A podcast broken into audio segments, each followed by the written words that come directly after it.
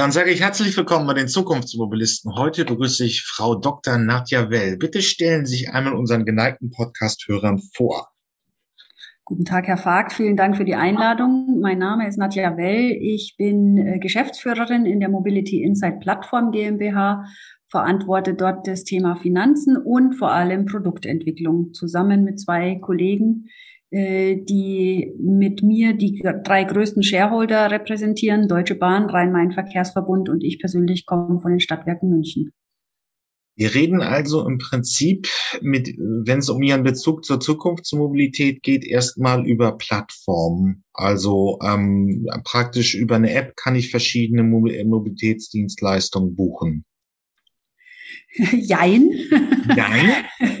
ähm, das Geschäftsmodell der Mobility Insight ist nicht ganz so einfach. Ich versuche es mal in wenigen Worten. Äh, wir haben dazu ein Bild, wenn Sie sich ein Tortenballett vorstellen, so drei so Ebenen, wo die übereinander gestapelt sind. Äh, wir würden uns als Mobility Insight Plattform in der Mitte verorten, indem wir sagen, wir stellen eine Plattform as a Service zur Verfügung. Okay. Äh, digital, virtuell quasi ein riesiges Begegnungszentrum, wo sich die Mobilitätsakteure der Branche des ÖPNV äh, treffen, teilnehmen an dieser Plattform und sich gegenseitig beispielsweise den Verkauf ihrer Tickets erlauben. Äh, natürlich können hier auch andere Dienstleistungen und Services ausgetauscht werden, äh, je nachdem, welcher Akteur welche Anwendung äh, mitbringt. Äh, und äh, das führt uns zur, zur, zum untersten Level quasi, wo wir sagen, da kaufen wir Software as a Service ein oder bauen auch selbst Software. Also äh, digitale Lösungen, die dann ganz am Ende dem Endkunden, sprich dem Fahrgast, das Leben leichter machen wollen. Und das bringt uns zur allerobersten Ebene auf diesem Tortenballett, nämlich das, was der Endkunde vorne raus sieht, das sogenannte Frontend. Da sind wir dann in der App letztendlich, äh, die der Endkunde auf seinem Handy öffnet und sagt, äh, ich möchte von A nach B äh, und mache eine Routenanfrage für die Reise von München nach Augsburg. Äh, und in dem Moment greift die App dann quasi auf die Plattform und die ganzen Services, die dahinter liegen, zu, so dass der Endkunde eine Auskunft bekommt von München nach Augsburg kannst du mit dem und dem Zug um die und die Uhrzeit fahren. Okay. Ähm, ja, gleich da anschließende Frage. Ähm, wenn ich, wenn ich aus Nutzersicht das mir vorstelle, ist es dann auch schon möglich, wirklich ähm, von München an eine Straße. Ich nutze irgendwie fünfmal den Modalsplit, also einmal ein Sharing-Anbieter, einmal ein Bus, dann fahre ich mit der Deutschen Bahn, dann komme ich in Augsburg an, dann nutze ich nochmal ein konventionelles Taxi, dann wieder ein Ridesharing und dann ein Mietfahrrad. Also wirklich so kleinteilige Verkehrsketten oder ist es momentan nur auf, also wie, wie kleinteilig ist schon das System, das Sie so planen oder anbieten? Das System, das wir planen und ab nächstem Jahr äh, live anbieten werden, ist so kleinteilig, wie Sie es beschrieben haben, Herr Vogt. In der Tat. Also der Anspruch, die Vision, die wir verfolgen, ist eine digitale Lösung für den Endkunden von Tür zu Tür. Und damit müssen wir ganz kleinteilig werden, weil von der Haltestelle, der Tramhaltestelle beispielsweise bis zur nächsten Haustür, wo ich eigentlich mein Ziel dann erreicht habe, das muss ich eventuell noch zu Fuß oder mit dem Scooter oder mit dem Fahrrad zurücklegen. Oder ich steige auch um auf Carsharing oder Taxi. Äh, also der Plan ist tatsächlich, alle Mobilitätsakteure, die mich äh, äh, von Tür zu Tür bringen, die sollen auf dieser Plattform vertreten werden. Wir werden nicht alles von Anfang an anbieten, das werden wir gestaffelt angehen. Ähm, für nächstes Jahr ist geplant, zehn Sharing-Anbieter äh, aus dem Bereich der Mikromobilität, also Scooter und Fahrräder anzubieten. Und dann werden wir dieses Angebot sukzessive ausbauen.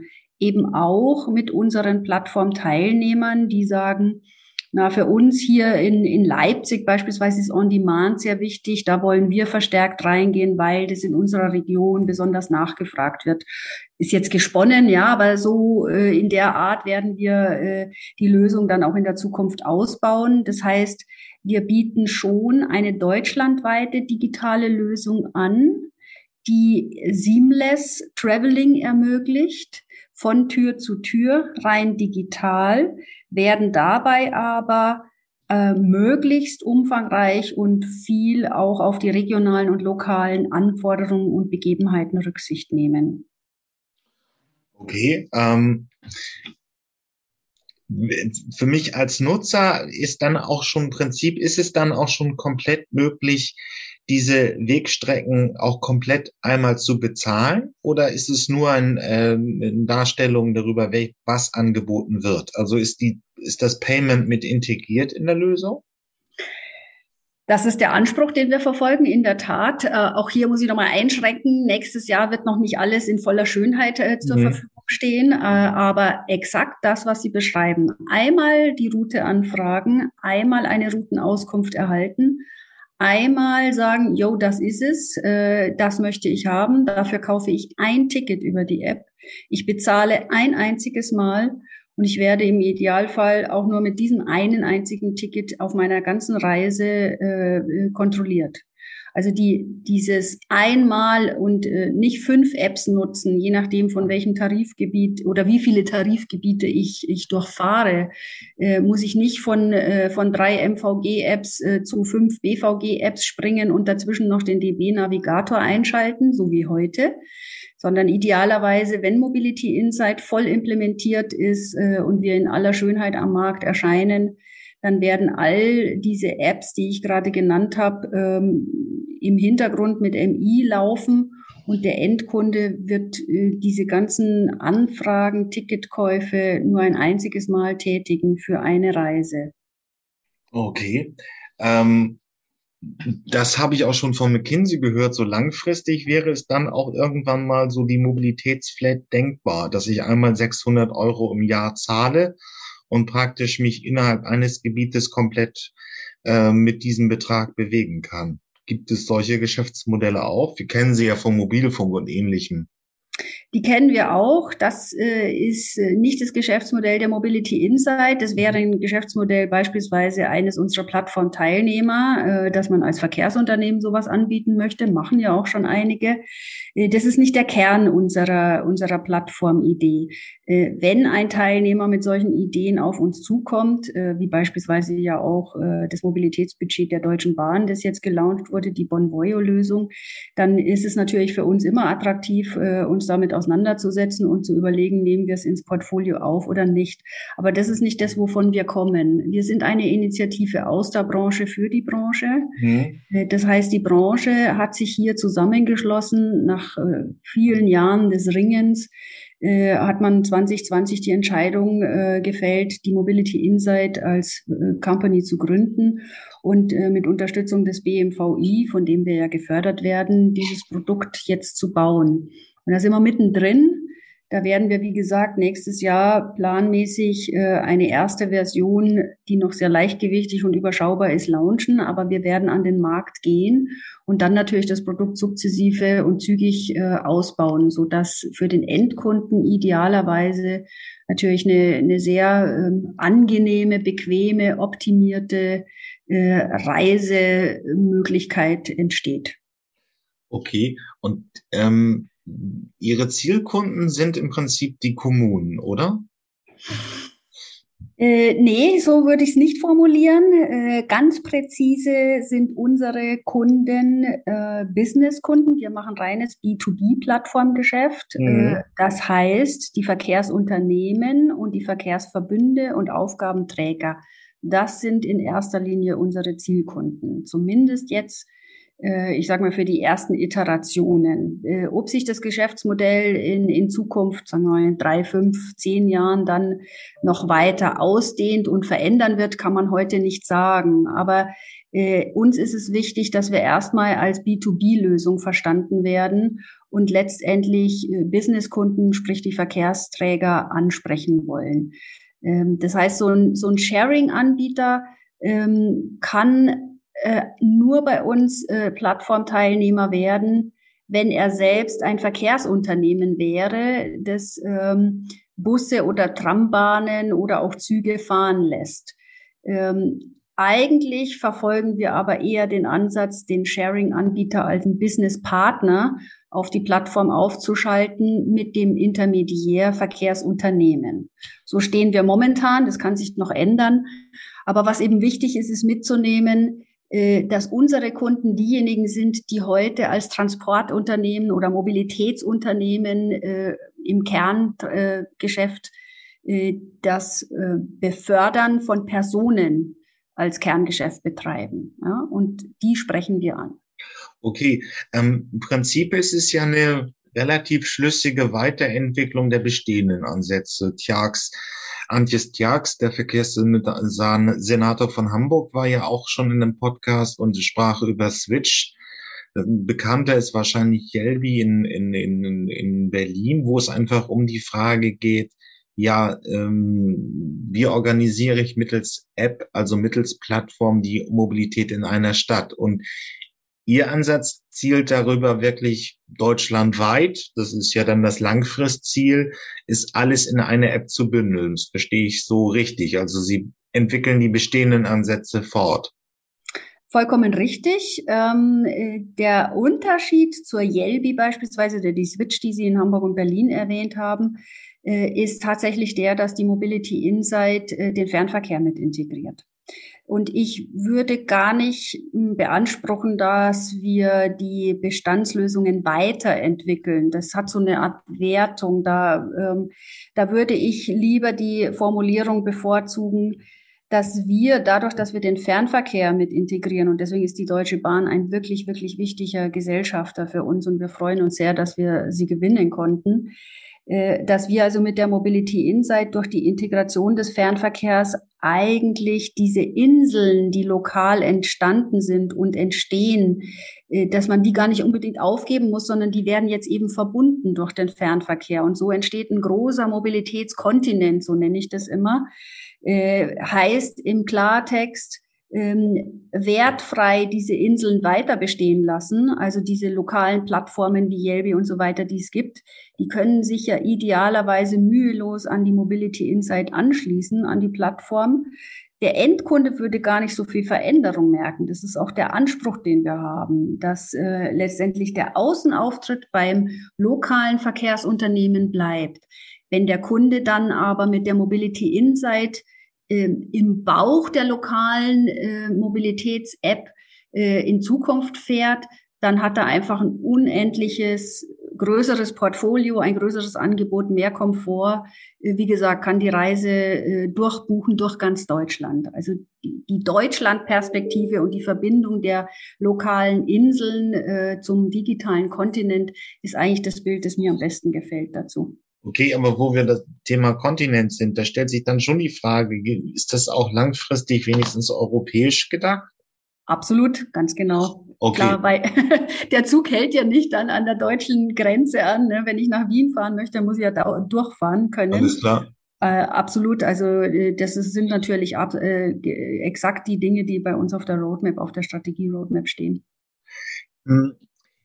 Ja, macht es Sie nicht ein bisschen Sorgen, dass wenn diese Systeme wirklich, wenn Ihr System hochgefahren werden soll, müssen ja im Prinzip alle Verkehrsteilnehmer erstmal in Städten sich in dem System einschließen. Also auch die Sharing-Anbieter müssen ihre Daten ähm, abgeben und im Prinzip ähm, wird dadurch ein ganzheitlicher äh, ähm, Mobilitätserlebnis ermöglicht. Also ich muss mich nicht mit 15 Apps herumschlagen, sondern habe eine.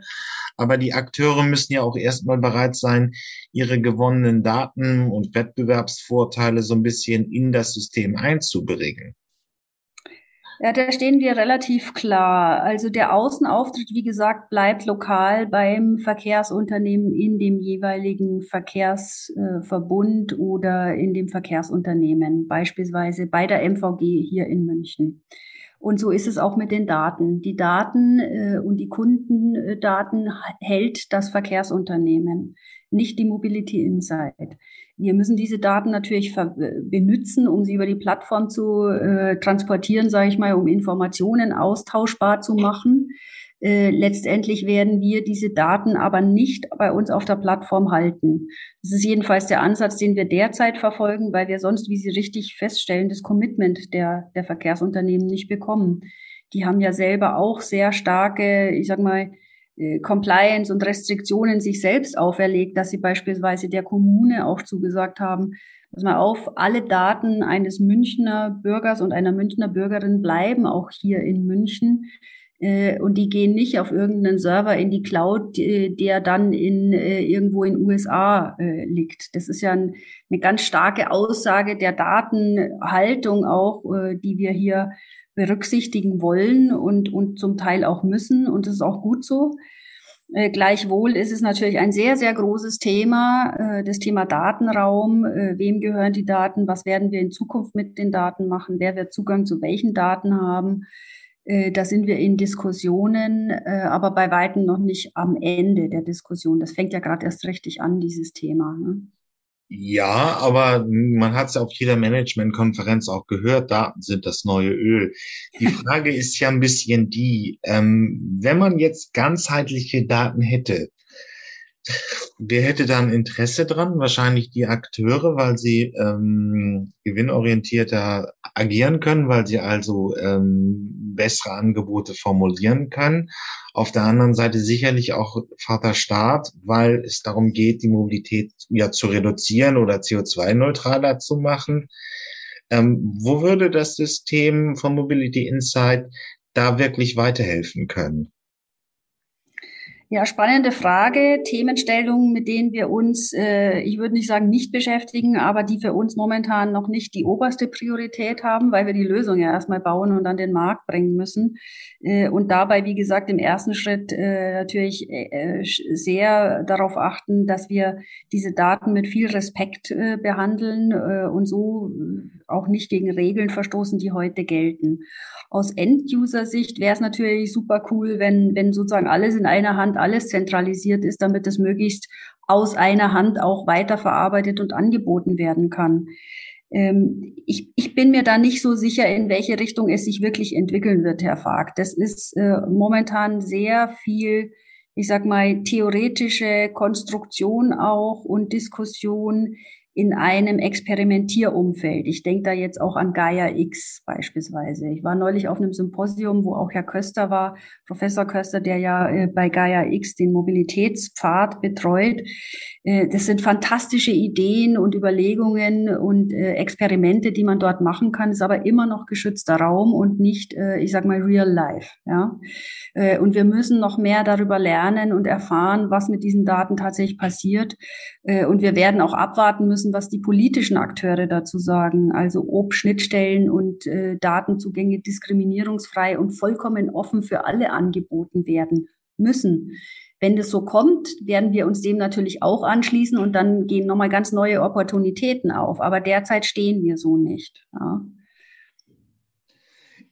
Das ist natürlich die große Preisfrage. Über allem hängt ja irgendwo die politische Diskussion des Klimawandels. Und man will den Verkehr nachhaltiger machen können. Klar, ist das jetzt noch, sind es noch so Langfristziele. Wir nehmen dieses Interview übrigens am 29.11. auf.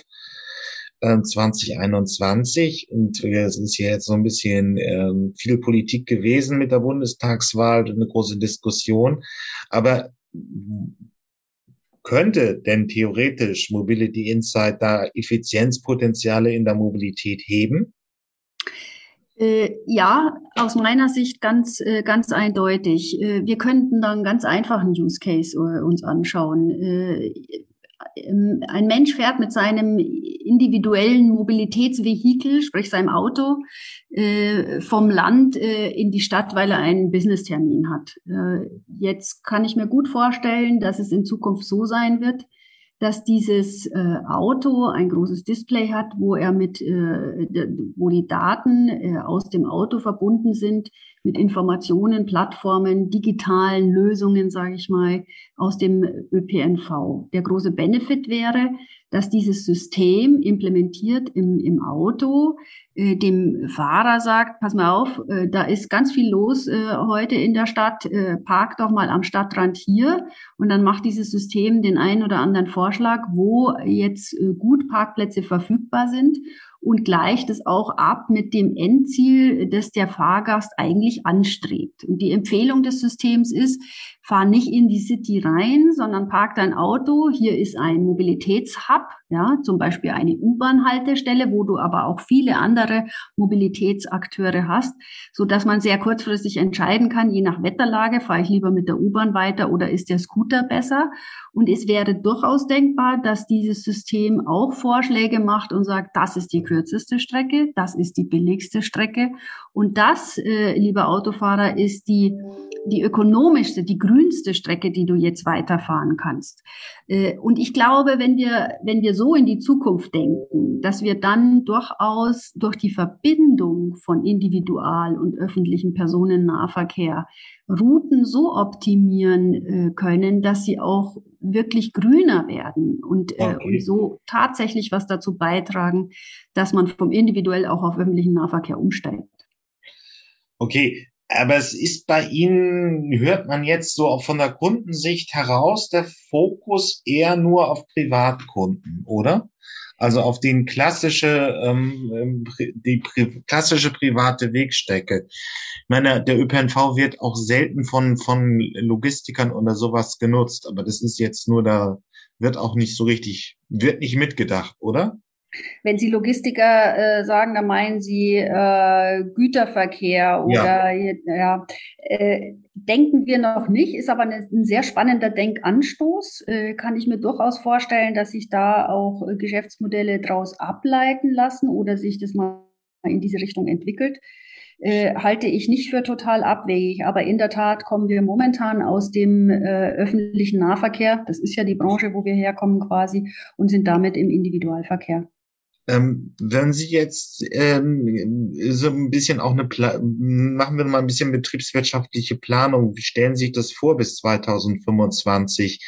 Ähm, glauben Sie, dass Sie dann so ein Angebot formuliert haben für 20, 30 Prozent der Deutschen, also in Städten?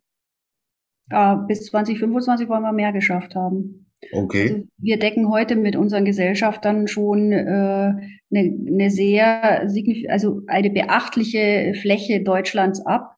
Nageln Sie mich nicht auf die Zahlen jetzt fest, aber es sind über 50 Prozent, wenn wir äh, die Tarifgebiete betrachten. Das ist natürlich immer die Frage, welche Zahl man anschaut. Wie viele Fahrgäste wir damit erschlagen, kann ich Ihnen jetzt aus dem Stegreif nicht sagen. Aber wir sind schon äh, über eine signifikante Größe hinaus die, ähm, die wirklich ein, ein Großteil der Branche widerspiegelt. Und da wollen wir bis 2025, würde ich jetzt mal sagen, schon ja, also 90 Prozent abgedeckt haben des deutschen äh, Raums. Und ich habe praktisch dann auch wirklich auch nur eine App und könnte mich in diesem 90 Prozent Deutschlands so wirklich bewegen. Das haben wir uns vorgenommen, ja. Okay, weil und ähm, eine Frage, was ist kursiert hier immer im Podcast herum, die Innovation in der Mobilität nehmen wir nehmen eigentlich ihren Anfang in den Großstädten. Wir hatten ja hier auch schon, es gibt jetzt in Hamburg äh, schon 2018, glaube sechs Sharing-Konzepte mit neun Anbietern. Das ist in Berlin noch größer. Ähm, wie, wie, was bieten Sie an für den ländlichen Raum? Weil da sind natürlich jetzt, da ist man im Prinzip immer noch aufs Auto angewiesen. Ähm, der ÖPNV fährt relativ schlecht. Äh, mit dem Schulbus kann man im Prinzip nicht ein normales Leben in der Mittelschicht führen. Könnte da die ähm, Ihr Mobility Insight weiterhelfen, die Mobilität zu verbessern? Wirklich bezogen auf ländlich, ich sage mal so Kleinstädte, 20.000 Einwohner, ähm, dann aber eben auch Dörfer mit ein paar hundert Einwohnern. Ich weiß, was Sie meinen, ja. Also die Mobility Insight ist tatsächlich auch mit diesem Anspruch gegründet und äh, äh, den, den haben wir fest verankert in unserer äh, Strategie und unserer Ausrichtung, dass wir nicht nur die großen, die Metropolen wie München, Berlin, äh, ähm, Hamburg, äh, Köln ansprechen, sondern wir wollen tatsächlich auch mittlere und kleinere Verkehrsunternehmen ansprechen können. Das ist eine Frage der Skalierbarkeit, aber äh, so massiv in die Fläche zu gehen und die Fläche zu erschließen, bis wirklich in jeden kleinsten Winkel, um eben auch das Land mitzunehmen. Das ist tatsächlich unser Anspruch, den ich persönlich ganz besonders ähm, toll finde. Ja.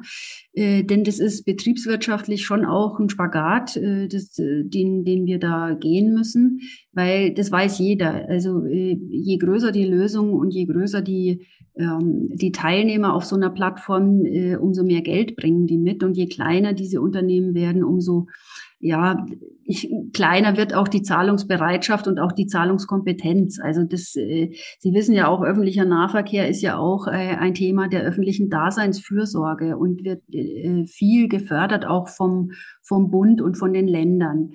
Das ist mitgedacht in unserem Konzept.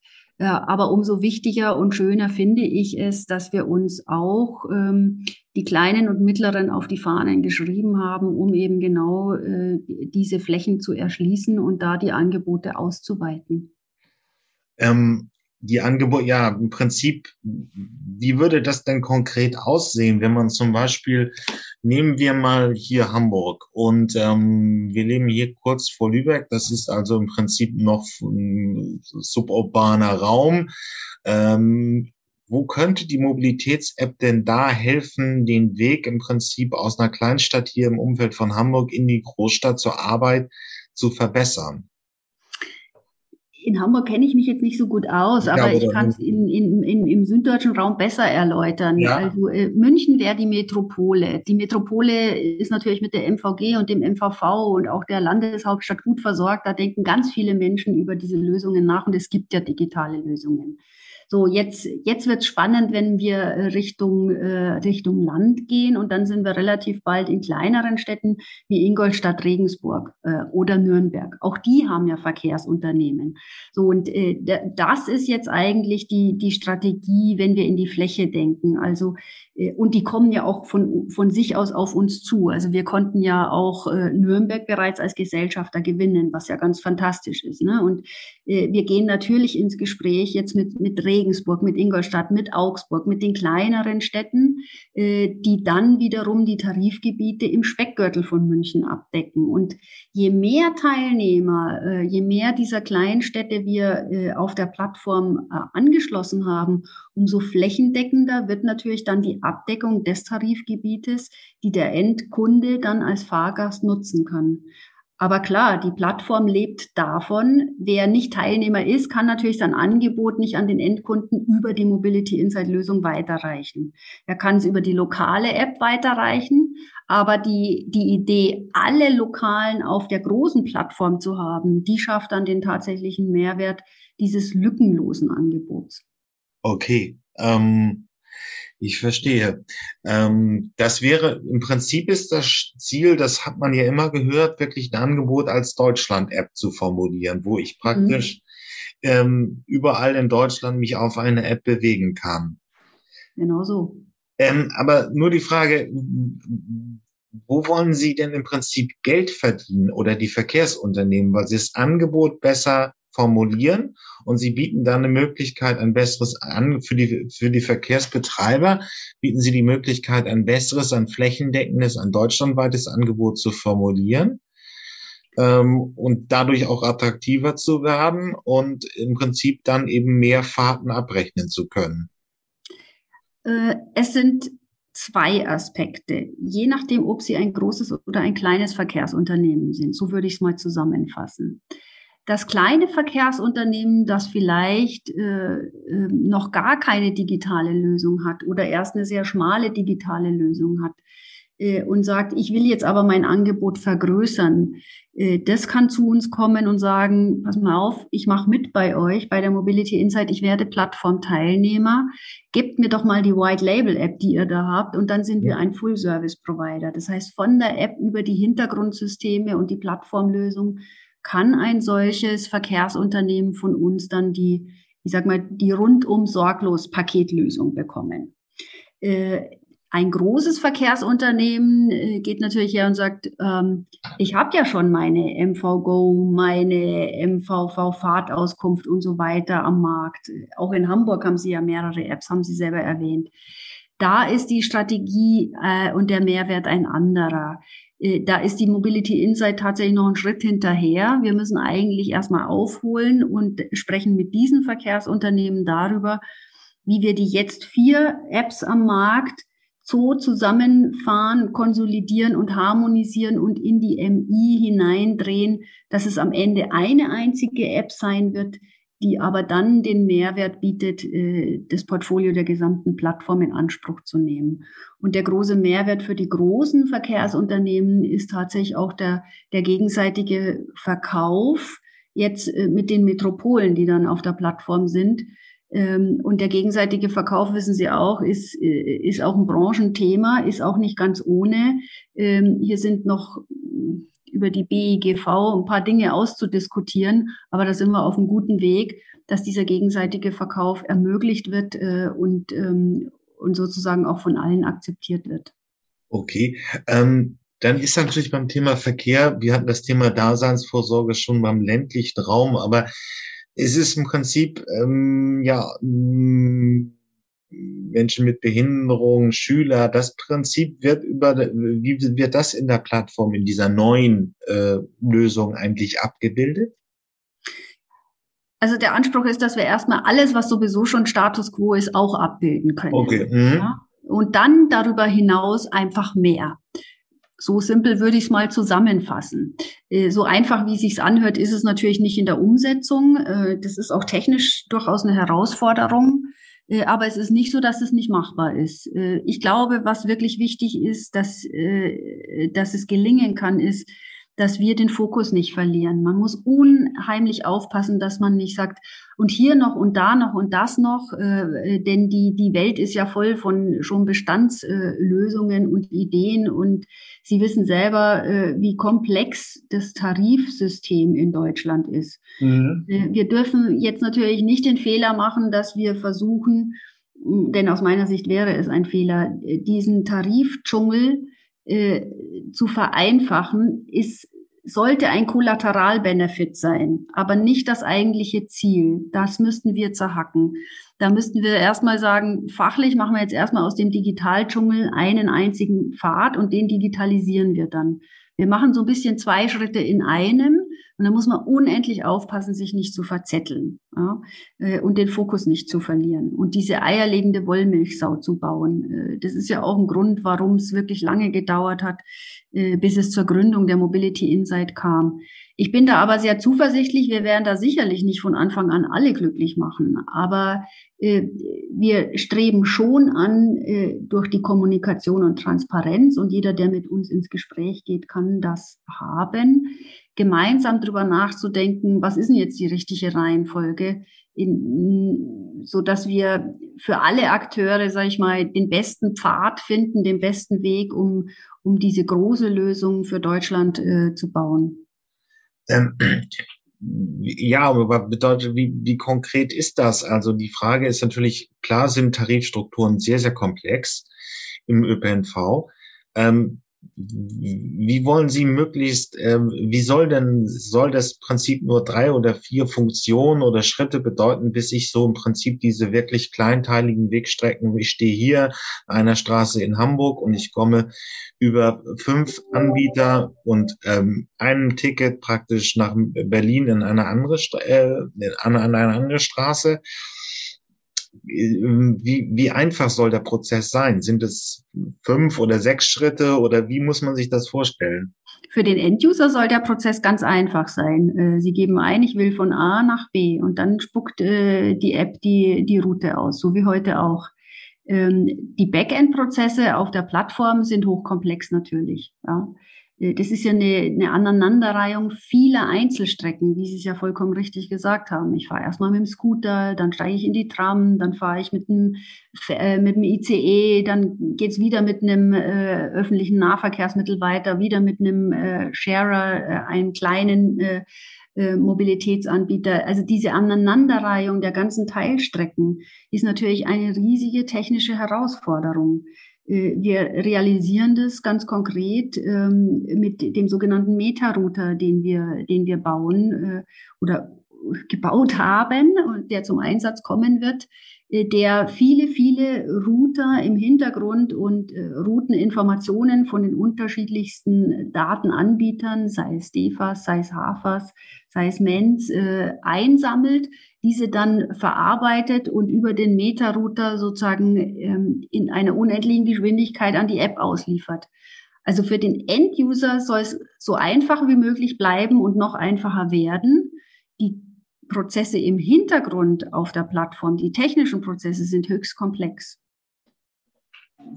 Hm, es gibt ja dann noch zwei andere Themen, aber das ist praktisch für die Mobilitäts-App nicht sonderlich gravierend. Wir haben ja noch das Thema autonomes Fahren.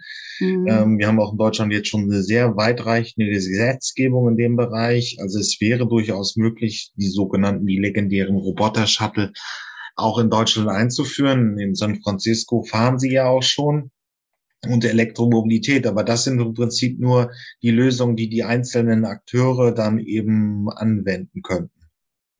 Genau, und wenn so ein Verkehrsunter, also wenn ein Verkehrsanbieter, ein Unternehmen, äh, das diese Gehäuse betreibt, äh, um Menschen zu befördern, äh, wenn der Plattformteilnehmer bei uns werden möchte, dann kann er das tun, dann können wir ihn ins Portfolio einbauen und können dann äh, natürlich äh, so jemanden, der, äh, der solche Gefährte anbietet, äh, auch in unser Portfolio aufnehmen und dem Endkunden anbieten. Ja, dann möchte ich mich für dieses Gespräch bedanken. Sehr gerne. Es hat sehr viel Spaß gemacht. Danke Ihnen, Herr Fatt. Wunderbar.